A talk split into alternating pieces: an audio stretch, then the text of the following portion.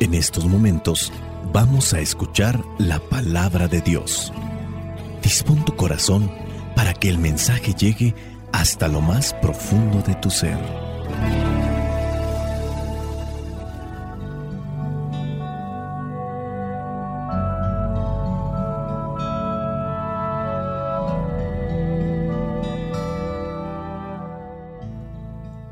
El Evangelio que la iglesia nos presenta para el día de hoy corresponde a Marcos capítulo 9 versículos del 2 al 13.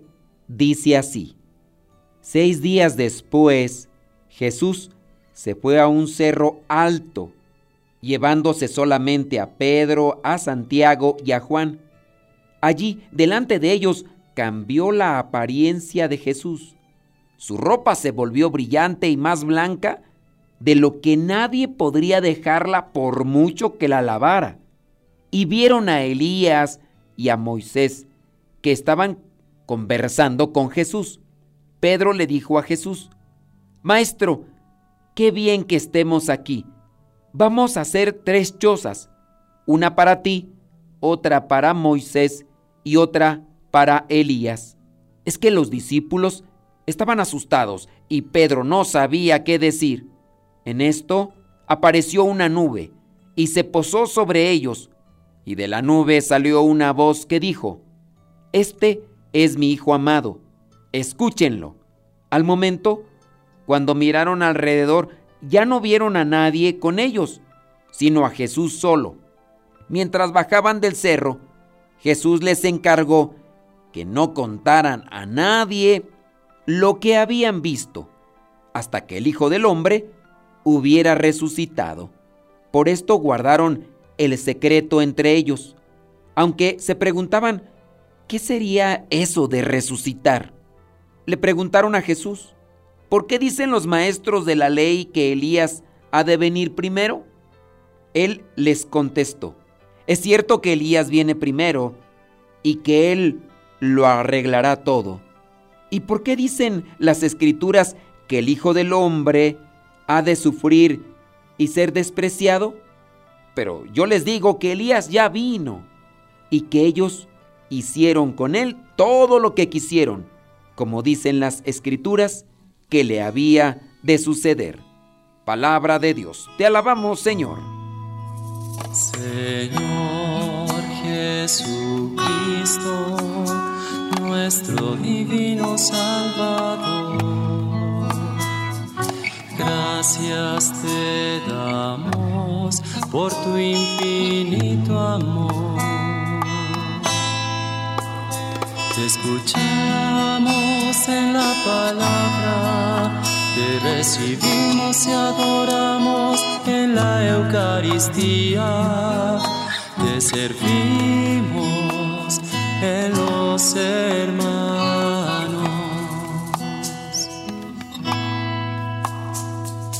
Que seamos misioneros como lo quieres tú,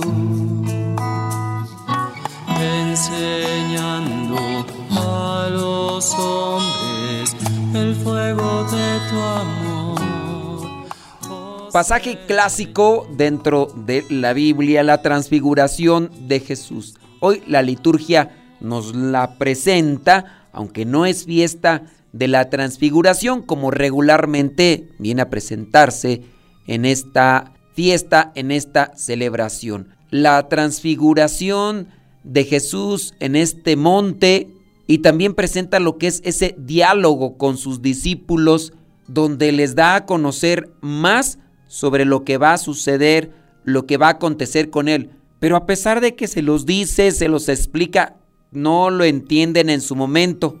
Hay cosas que igual también a nosotros nos pasan, nos las explican, nos las vuelven a recordar y hasta después de los acontecimientos caemos en la cuenta de ese tipo de situaciones. La transfiguración de Jesús es un momento en el que Jesús se muestra en su plena divinidad, relacionándose con aquellos que ya han pasado de esta vida a la presencia de Dios, aunque para ese tiempo, para ese momento, todavía no están en el paraíso, todavía no están en el cielo. Incluso dentro de la concepción judía están en el Sheol o en el lugar de los muertos. Cristo resucita, se abre el paraíso y los que están en el Sheol o lugar de los muertos, que son hombres justos, que son hombres que buscaron hacer la voluntad de Dios, pasan ahora sí al cielo, al paraíso que se había cerrado después de que Adán y Eva no habían cumplido con lo que Dios les había pedido. Esta es la doctrina de la iglesia.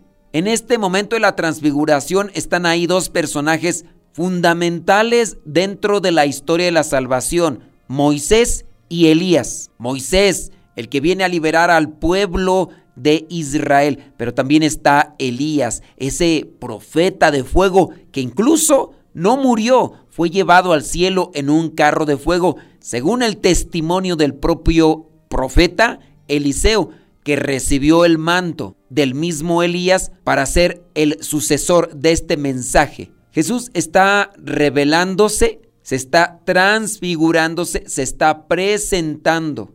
Les da a conocer que hay más allá de su presentación como humano. Les da a conocer su divinidad. Y ahí en ese momento estos discípulos elegidos, llamados también en alguna parte de la Biblia las columnas de la iglesia, Pedro, Santiago y Juan, ellos son testigos de esta gloria divina de Jesús.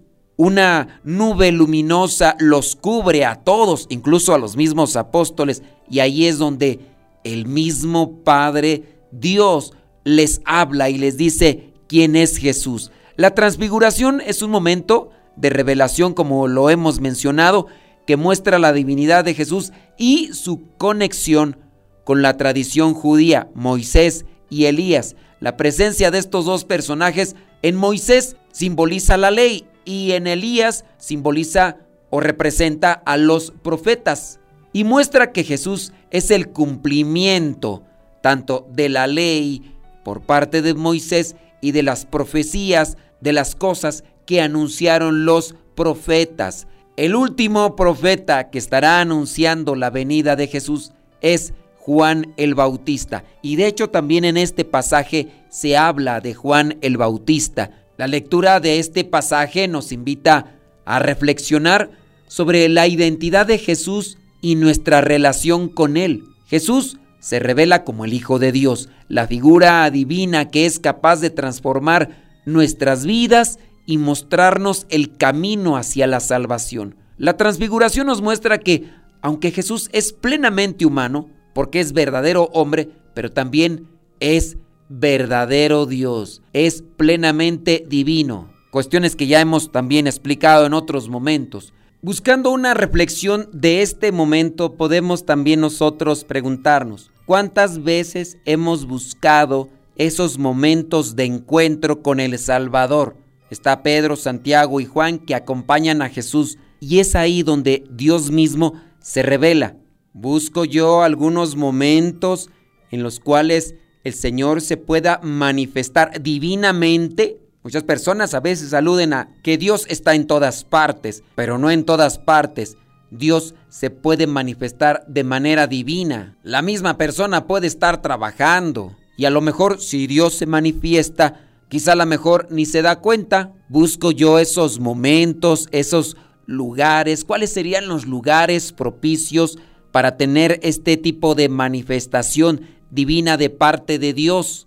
¿Me dispongo yo también? Aquí Jesús escogió a tres de sus discípulos. Estuvieron allá en la montaña. Llega el momento en el que Jesús hace oración y quizá también los apóstoles, a su manera, a su modo, con el cansancio y todo, hacían oración y tienen esa manifestación divina. Esas manifestaciones divinas nos pueden ayudar a encontrar una razón a lo que estamos padeciendo, a lo que estamos pasando. En esa manifestación divina podemos encontrar las directrices para poder actuar, para poder hablar, para poder vivir en medio de aquella tempestad, en medio de aquella tormenta, problema matrimonial, problema familiar, problema de trabajo, problema de salud, cuestión de herencia, cuestión de educación, cuestión de decisión. Hace poco un señor me pedía un consejo porque decía que no podía dormir y cuando me dijo que quería de mí un consejo y que no podía dormir, suponía yo que era un problema muy grande. Y obviamente busqué la manera y el momento para darle un comentario a ese problema que él me iba a compartir y por lo que no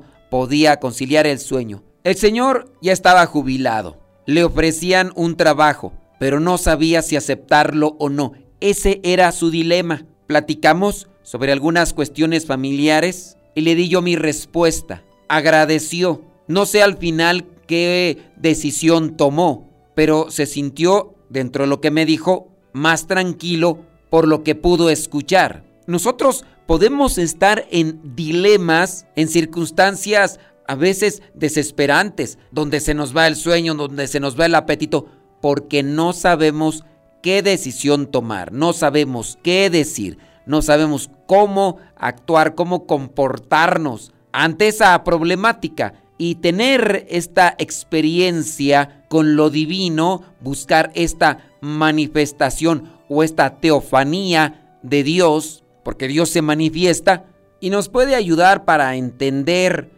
o para encontrar aquellas cosas que nos servirán para mantenernos en el camino de Dios. ¿Conoces alguna capilla, alguna parroquia, algún lugar donde puedas hacer oración? Yo sé que hay algunas personas que van a algunas capillas y tienen sus maneras de hacer oración, respetables, pero también hay que respetar el lugar y el tiempo para otras personas. Algunas ocasiones a mí me comentan las maneras de orar en algunos, bailando o danzando o cantando muchas alabanzas y no dan esos espacios de silencio, no dan esos espacios de contemplación, de meditación, sino que tienen que estar siempre escuchando música, alabanza y otro tipo de manifestaciones. Si estamos en un lugar público, en una capilla donde hay más personas participando, ojalá también seamos respetuosos para con la forma de dialogar con Dios de los demás. Sí, puede ser que a ti te guste danzar, a ti te guste las canciones alegres o las alabanzas alegres y esa sea tu manera de encontrarte con Dios, pero también respeta la forma silenciosa, la forma contemplativa y reflexiva de la otra persona. Y si están otros ahí en ese lugar donde está el Santísimo expuesto, donde está la capilla de oración, respeta y no perturbes ese momento sagrado para que Dios se manifieste en aquella persona. También busca, sí, tu momento, pero sin perturbar el espacio y el momento del otro. Quizá pudiste encontrar una hora del día en el que no hay más personas o quizá hay más personas pero que tienen la misma idea, la misma forma de conectarse con Dios. Allí a lo mejor sí tú puedes usar estas formas alegres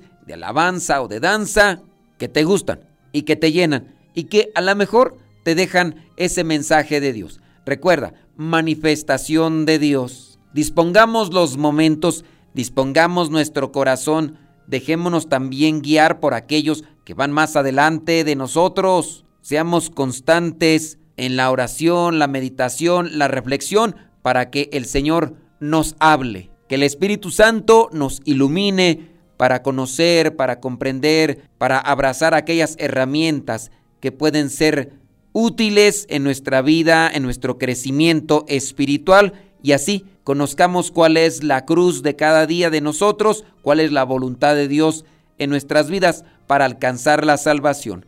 Espíritu Santo, fuente de luz, ilumínanos. Espíritu Santo, fuente de luz, llénanos de tu amor. La bendición de Dios Todopoderoso, Padre, Hijo y Espíritu Santo, descienda sobre cada uno de ustedes y les acompañe siempre. Soy el Padre Modesto Lule de los misioneros servidores de la palabra. Vayamos a vivir el Evangelio.